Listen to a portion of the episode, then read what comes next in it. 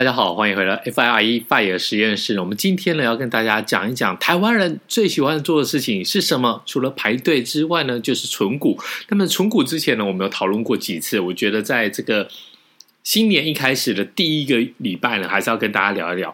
嗯，如果你很喜欢存股，我觉得我没有意见啊。那存股并不是一件坏事，可是呢，你有一些事情，我觉得或许你应该想清楚。如果你想清楚之后呢，你再决定要去存，我觉得那完全没有问题。好。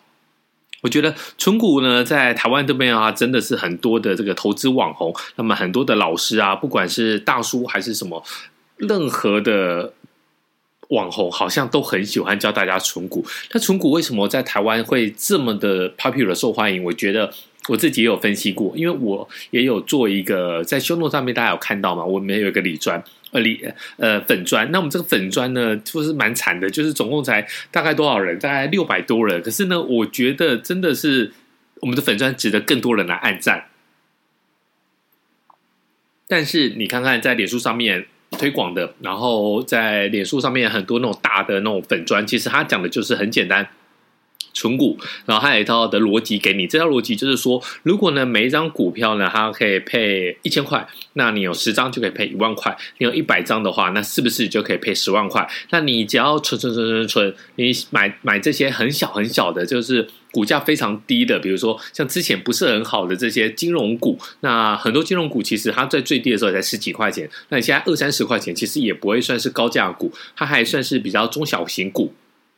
然后呢，这个逻辑很简单，你就每个月的薪水就去买一张，买个半张，买个零股。然后呢，你一年存到多少张？那十年可以存到几百张。那几百张之后，比如说五百张，然后呢，配股配息，配息我们讲的是现金股利。它的现金股利呢，媒体只要听到哇，一年可以配到一百万哇，那他就财富自由了。所以呢，这一套模模式，这套模式很简单，然后这个逻辑呢很单纯。那民众呢，一般的这个。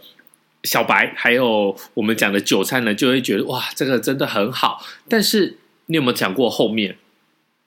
你有没有想过后面？如果你存股存错了会怎么办？好。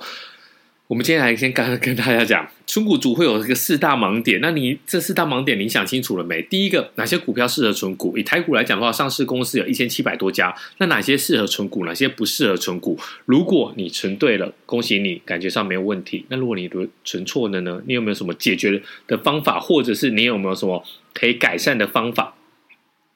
第二个，你存股就是要做长期投资。那你在长期投资的过程当中呢，你要存这档股票，你要掌握它的买进价格，你要怎么掌握？比如说，很多人很喜欢买兆丰，好，兆丰银、兆丰金，棒，你一一路存存存存，可是呢，最近这一年大概下半年开始一路狂飙啊，嘣嘣嘣，这时候你到底要等到它股价回到这个一般的大家认为它的股价的一个价值，然后再去买，就是。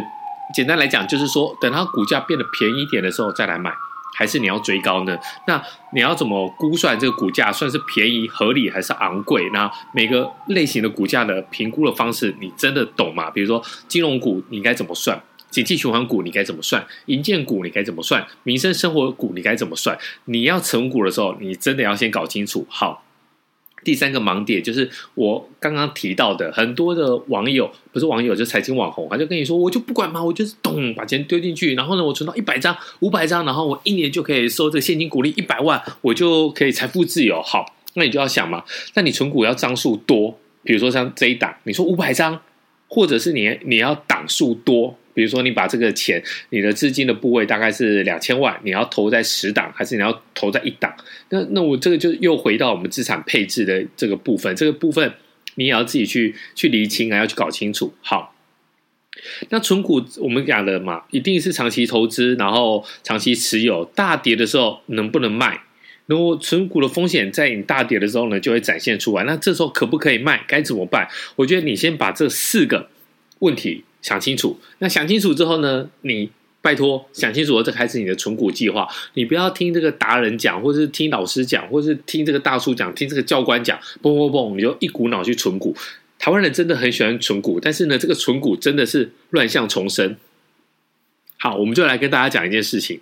这事情就是说，如果你不懂得存股的话，那肯定会是一个灾难。我们先讲这个呃美股好了，你这个时候你的王牌股，十年后。还会不会是这个市场的主流？还会不会是这个成分股？我们讲这个美股的道琼工业指数，好，道琼斯这边来讲，好，道琼斯这边道琼工业指数呢是一八九六年推出的，一开始呢只有三十只的成分成分股，好，那一八九六是一百年前嘛，对不对？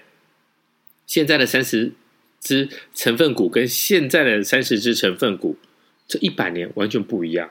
你有没有想过，如果你存的是这一百年前的，那你也会觉得说哇，我这个时间的复利啊，世界第八大奇迹滚滚滚下来之后呢，我应该跟巴菲特一样，财富增长了大概几千倍、几万倍，但其实并没有，因为你想想看，一九七六年，我们不要讲到这个一八九六年，一百年前，我们讲的是大概三四十年前，一九七六年道琼工业指数三十成分股，当时最大的一个大大赚大造船厂啊是伯利恒钢铁。然后呢，美国也很有名的克莱斯勒也在里面。二十世纪的相机跟软片的龙头，那时候还记不记得？那时候我们都要去买柯达的底片，因为我们做这个新闻系的同学都要去拍照嘛。那那时候只要用底片来底片机，然后呢，你要去冲洗底片。那时候就是柯达很厉害，但是现在这三个在哪里？如果你在一九七零年代的美国人来讲的话，中国标的很有可能就是这个最大的一个造船厂。然后很有可能就是你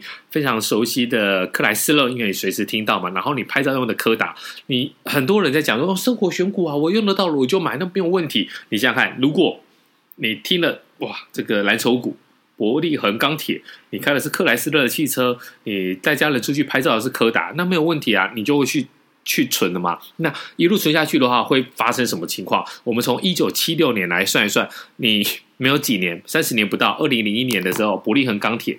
破产了。那在八年，二零二零零九年的时候呢，那克莱斯勒也破产了。那在二零一一一二年的时候呢，柯达因为被这个数位相机的技术给淘汰，所以也破产了。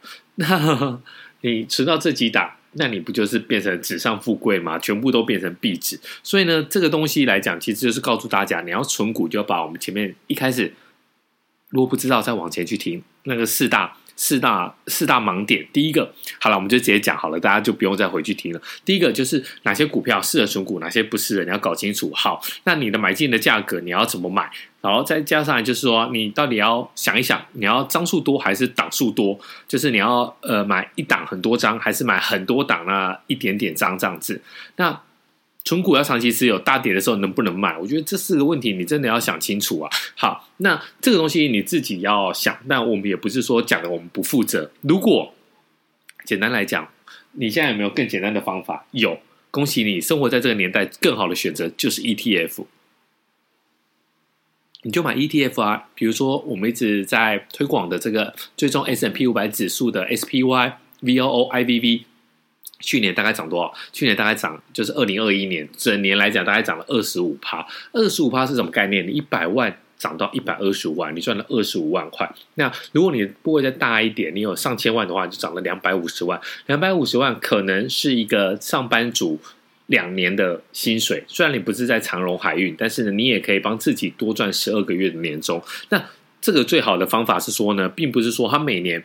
都可以涨二十五趴，我觉得明年二零二二年今年啦，可能要到十五趴左右，都已经算是相当的困难了。但是要跌，我觉得跌不到哪里去。但最主要是说，这种指数型的 ETF，它有一个太弱留强的一个机制，你不用担心。像我们刚才讲的，伯利恒钢铁、克莱斯勒跟柯达这些，嘣嘣嘣，全部破产。它在表现不好的时候呢，它其实就会把它淘汰掉。淘汰掉的时候，你就不会有这一种股票变壁纸的一个最大的一个风险。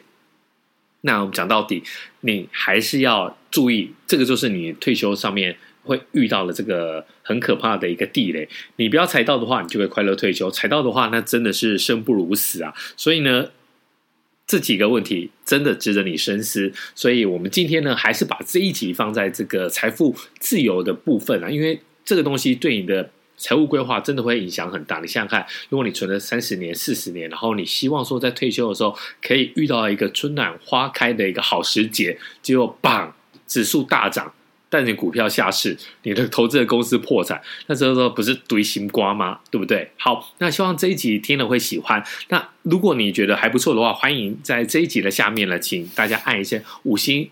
那有任何问题，欢迎留言分享。我们下一集再见喽，拜。